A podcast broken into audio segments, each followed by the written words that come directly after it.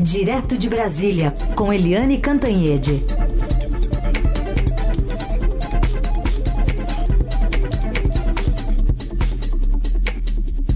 Oi, Eliane, bom dia. Bom dia, Raicinha Bach. Muito bem-vindo. Como é que foram suas férias? Tudo certo. Descansamos. Tudo bem. Muito obrigado. Ele, ele, ele, apareceu por aqui, não é? Eliane falou que ia dar um saltinho na, na piscina, um negócio assim, não foi? É, né? é. Bom dia, Carolina. Bom dia, ouvinte bom também. Você sabe que tem um contexto isso, né? Hum. E eles não, eles não divulgam isso. Eles me mandaram um vídeo naquele dia, eles comendo um panetone aqui, tudo se lambuzando aqui. Me mandaram para me provocar. e aí ali foi uma resposta, mas é, enfim. Guerra é guerra, né, Raíssa? É. Falando em guerra, é. É, vamos para as retóricas que a gente ouviu ontem do, do ministro Moro no centro do Roda Viva ontem. O que, você achou da entrevista que ele deu, o Eliane? Foi, foi cauteloso, não disse nada do que é, a gente esperava ouvir, ou enfim, era tudo que a gente esperava ouvir mesmo? Olha, primeiro, ontem foi um dia histórico do Roda Viva, né, com o Sérgio Moro, que é o ministro mais popular do governo, aliás, bem mais popular do que o próprio presidente é, Jair Bolsonaro, e foi a estreia também da Vera Magalhães, nossa colega, colunista brilhante do Estadão. Foi demais. É, foi demais. E ela foi nota mil. Além disso, a gente tinha também a diretora da sucursal de Brasília do Estadão, Andresa Matais.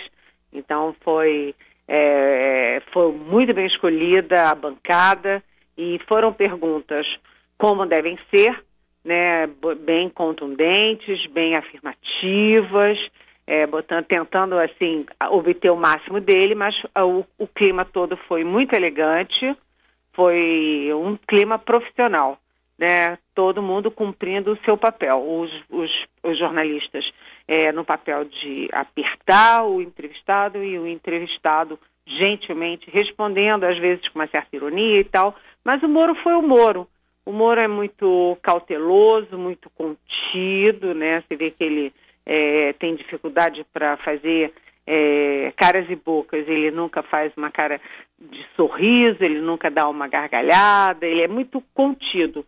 Mas no conteúdo ele foi muito perguntado sobre as relações dele com o presidente Jair Bolsonaro, porque a gente sabe que o Bolsonaro vira e mexe puxa o tapete do Moro.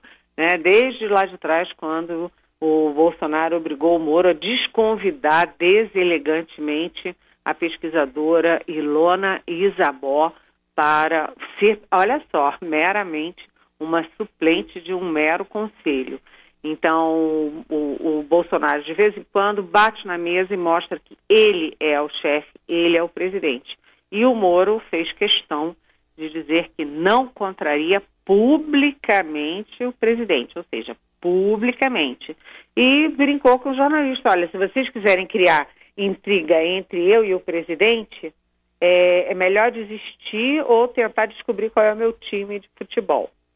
É, ele fugiu de todos esses, esses é, das perguntas sobre as relações complexas, digamos assim, entre ele e o Bolsonaro e ele também é, tentou reduzir ao mínimo as questões da, ali das conversas dele com os procuradores, principalmente com Deltan Dallagnol, que foram reveladas pelo site Intercept Brasil. Ele, o Moro disse na entrevista que tudo aquilo que saiu é uma bobageirada. É, não, ele não reconheceu o tempo inteiro, ele não continuou sem reconhecer a autenticidade daquelas fitas, gravações, mas disse que se eventualmente elas forem verdadeiras, não querem dizer nada, que o que tem ali são coisas absolutamente normais entre juiz e procuradores, ou seja, ele minimizou ao máximo.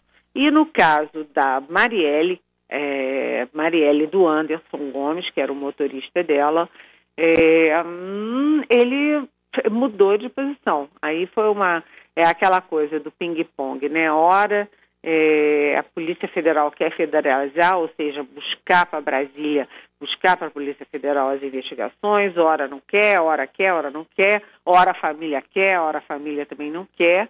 e agora ele diz que não quer mais federalizar o caso Marielle. Né? É... Ele também falou da questão do mais atual do governo, que é a demissão do Roberto Alvim da Secretaria Nacional da Cultura, mas ele foi muito econômico nas palavras. Disse que o caso é, foi um episódio bizarro né, e que a situação do Roberto Alvim era insustentável. Ou seja, o Moro foi cauteloso, não caiu nenhuma casca de banana, não deu nenhum lead, assim, nenhuma informação bombástica, mas ele, enfim, quem viu o programa viu que foi um programa que de boas perguntas, boas respostas e é, uma bela estreia da nossa colega Vera Magalhães. Agora, acho que ficou é, importante dessa entrevista é a questão da federalização ou não do caso da Marielle Franco, né? Pois é, que eu acabei de falar, né, é. Carolina? Da é. federalização. Que eu falei ali que é, que é aquela coisa, coisa do ping-pong. Ora uhum. querem federalizar, é. ora não querem. A família é, queria, agora não quer mais. Aí o governo federal é, queria, não quer mais. Aí o Rio de Janeiro é, não queria e agora quer. Inverteu tudo e o fato é que agora o Moro diz que o governo não quer mais federalizar. E, e teria sido convencido, inclusive, pelos familiares, né? Da, pois é, os familiares é que mudaram de ideia, é. porque muda o governo, muda, muda toda a, a, a vamos dizer assim, a, a, a, o equilíbrio, né? E ao mesmo tempo a gente lembra que o Flávio Bolsonaro, por exemplo, está é, envolvido lá em investigações. O Carlos Bolsonaro, que era vereador, era vivia as turras com a Marielle, enfim, tem ali uma questão é, de, de, de Bolsonaro, de governo federal tal. Então, nem o governo agora quer federalizar, nem a própria família quer mais federalizar. Fica tudo como está. Muito bem. Vamos continuar acompanhando. Mas outro assunto, Eliane, ainda tem a ver com aquele erro no Enem. O, agora o SISU teve aquele sistema de seleção unificado, teve as inscrições abertas durante a madrugada de hoje, foi prorrogado esse prazo de mais dois dias, vai até as 23h59 do próximo domingo. Mas para o seu comentário sobre esses vexames todos, vamos ouvir o que disse também o presidente do INEP, o Alexandre Lopes, explicando aí o erro que, segundo ele, atingiu cerca de 6 mil pessoas. Cada um desses 5.974 que tiveram a sua, a sua prova corrigida com o gabarito errado, é, isso foi, é, é, negativo, é ruim para eles. Assim, eles tomaram um susto, não, foi, não é uma coisa positiva para eles. Mas o importante é que a gente está conseguindo dar uma resposta a tempo para eles. Então, eu acho que isso é positivo. Ah, enfim, o aluno está tendo o que, que, ele quer? Ele quer fazer uma prova e ter a sua proficiência calculada corretamente. E agora ele teve. Está aí o Alexandre Lopes, presidente do INEP e o SISU aí começando as inscrições, mas o ministro ontem não apareceu, né, Eliane, nessa explicação? Pois é, é o ministro sumiu ontem. É, essa questão, claro que de vez em quando tem problema no, é, em provas de, de, de governo, Enem para cá, etc., há de vez em quando a possibilidade de erro. Dessa vez eles atribuem erro à gráfica, que teria trocado uma cor, e aí o gabarito, enfim, é uma questão técnica. O problema nessa história é que é num momento muito ruim para o MEC, né? O MEC que no primeiro ano do governo Bolsonaro nunca se acertou. Passou aqueles meses ali é, faz, trocando tudo, é, fazendo propostas absurdas com o primeiro-ministro Vélez Rodrigues, aí o Vélez Rodrigues caiu, veio o Weintraub e não mudou nada né? É, é você lembra, né, Heisen? O, o Weintraub brincando de Gene Kelly de guarda-chuva, dançando no, no, no, na internet, e ele está sempre comprando brigas e é muito ideológico, vê esquerdista em todo lado. E aí, quando acontece uma coisa dessas, né, isso joga luzes sobre o que, que está acontecendo no MEC. É, do ponto de vista objetivo, é, você teve ali 70 mil estudantes, mais de 70 mil, eles entraram com recurso, ou seja, se sentiram prejudicados, mais de 70 mil. O governo diz que passou um pente fino, que é, checou tudo e que sobraram como prejudicados efetivamente 6 mil. Aí você diz, ah, só 6 mil é tão pouquinho, pode ser pouquinho percentualmente, mas do ponto de vista é, quantitativo, 6 mil prejudicados é muita coisa. Imagina a angústia desses meninos se sentindo injustiçados, né? Às vésperas de decisões e que podem afetar o destino deles. 6 mil pessoas são 6 mil pessoas, é muita coisa. Então, foi um mau momento dentro de um ambiente que já é ruim. E, além de tudo, o Ministério Público tentou a suspensão do, da, da, das inscrições do SISU, é, mas o governo acabou abrindo de madrugada, como você disse, as inscrições, adiou por mais dois dias, então as inscrições vão desta terça-feira até domingo.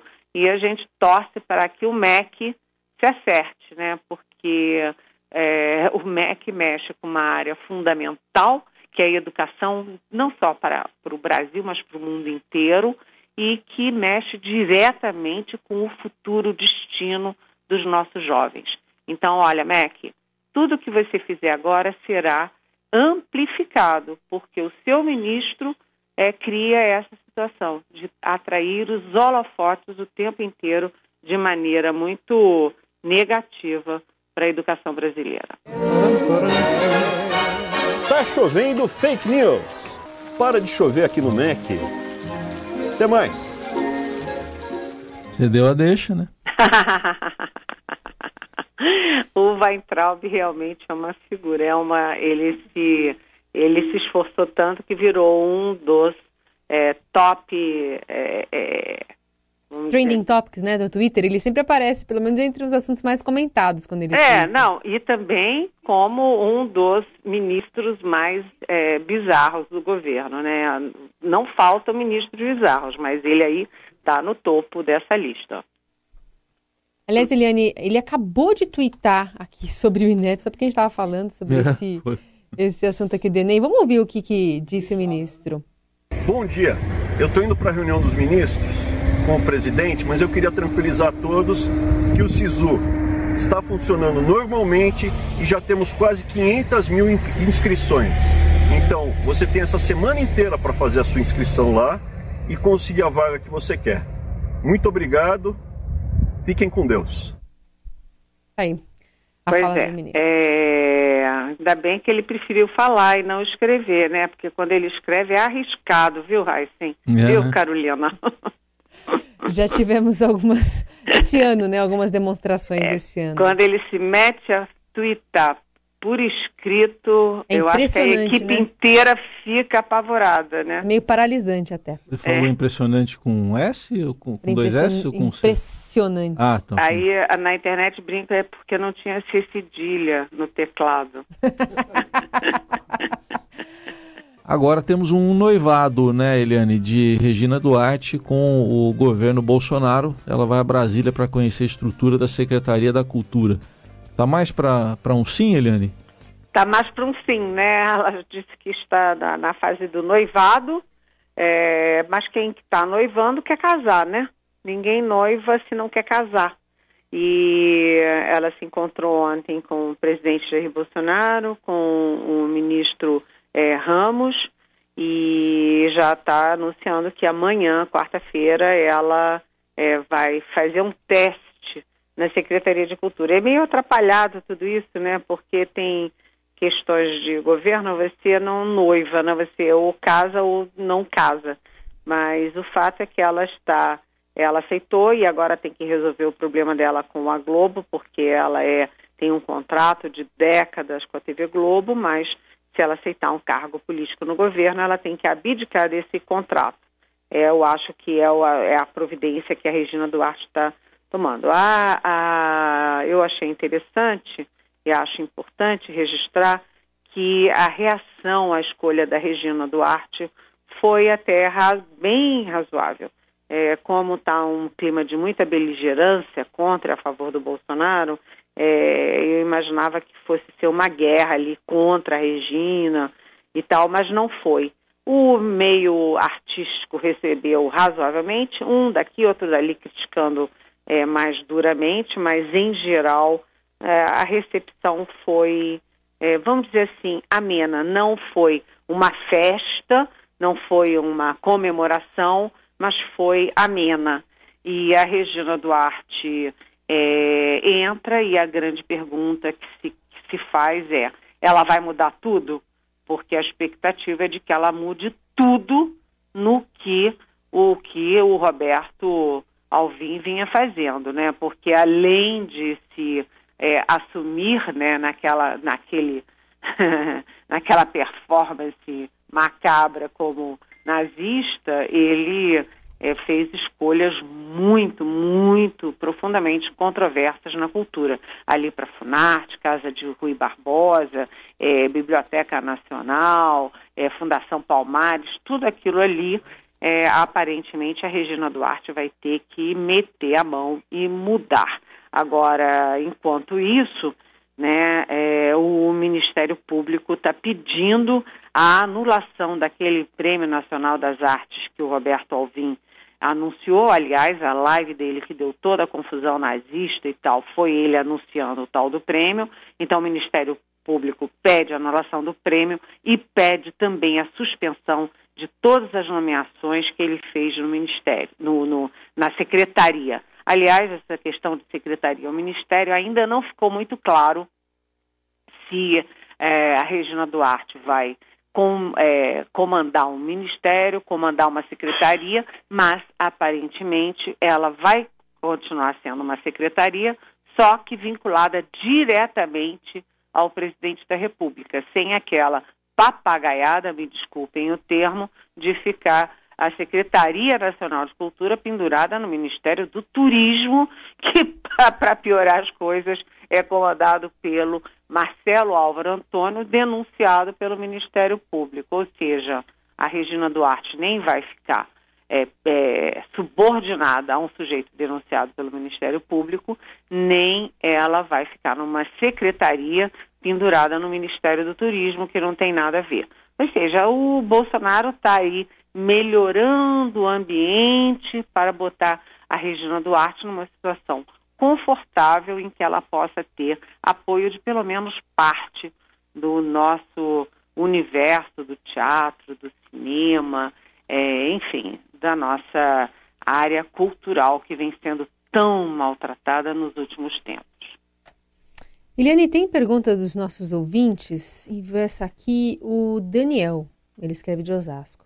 Ele se refere a uma notícia que o Estadão traz com destaque hoje sobre os 48 milhões gastos pelo governo e os 10 meses de investigação com uma auditoria é, lá no BNDES, que no final das contas não encontrou nenhum ato de corrupção. E ele quer saber, depois de tanto falar do BNDES nos governos anteriores sobre irregularidades, a própria auditoria não encontrou absolutamente nada de irregular. Por que o presidente vive ainda como se estivesse em campanha? Oi, Daniel. É, eu acho que você, na sua pergunta, já resumiu tudo, tudo que qualquer pessoa de bom senso acha. Quando eu tenho meus surtos de bom senso, eu também acho exatamente aquilo que você falou. Na verdade, o presidente Bolsonaro é, botou na cabeça que tinha que achar alguma coisa errada no BNDES. Ele tinha que achar alguma coisa errada no BNDES da época de Lula e Dilma. E a gente sabe que é, o governo o, do PT teve muita gente envolvida, muita gente denunciada, muita gente, inclusive, presa, mas o Luciano Coutinho, que foi presidente do BNDES, um economista respeitado da Unicamp, ele passou ileso por esse processo todo. Né? Como tudo, ele foi investigado também, mas ele não, ele passou ileso. E, além de tudo, agora, 48 milhões, eles, é, depois de 10 meses, produziram uma, é, um relatório de seis páginas, dizendo que não tinha nada errado, nem mesmo com aquela política dos campeões nacionais. Que cá para nós, a política dos campeões nacionais deu errado, né? Teve ali JBS, teve a Oi, a operadora de telefonia Oi e tal, e os campeões nacionais foram todos dando, dando com burros na água. Mas isso é uma questão mais de mercado, etc, etc. Não houve desvio e não houve má fé, segundo a, a, essa auditoria. Mas vamos fazer uma, um cálculozinho rápido de aritmética. É, se foram 48 milhões e teve seis páginas, significa que cada página custou 8 milhões. Eu errei, Raíssa e Carolina? Ou essa conta está certa? É, por aí. por aí. 8 milhões por página. o fato é que o presidente Bolsonaro tem muitas certezas, né? Ele tem certezas absolutas sobre as questões e ele acha que se o BNDES estava na mão da esquerda, ali tinha alguma coisa errada e ele não descansa enquanto não descobrir. Só que com 48 milhões de dinheiro público, né? É isso. Aliás, se você também tiver uma mensagem para Eliane, é só mandar para cá. A hashtag é Pergunte para Eliane nas redes sociais e o nosso WhatsApp é o 994811777. Eliane, obrigada, me despeço. Vou tirar uns diazinhos de folga, não tantos quanto o Heisen, mas volto no comecinho de fevereiro, tá? Pois é, aí você manda aquela fotinho na hum. praia. Hum. Ah, sim. Não vou mandar no lago cachoeira, tá. vou mais para esse lado aí, água doce. Tá bom, eu e o Racing vamos comer um, um, panetone, tá bem? Tá bom. E mandar para ela o vídeo. Isso, isso. Combinado. Parabéns de novo, hein, Carolina? Curta bem também esse seu pós-aniversário. Isso, vou emendar aqui. Obrigada, Eliane. Um beijo e até fevereiro. Beijão. Tchau.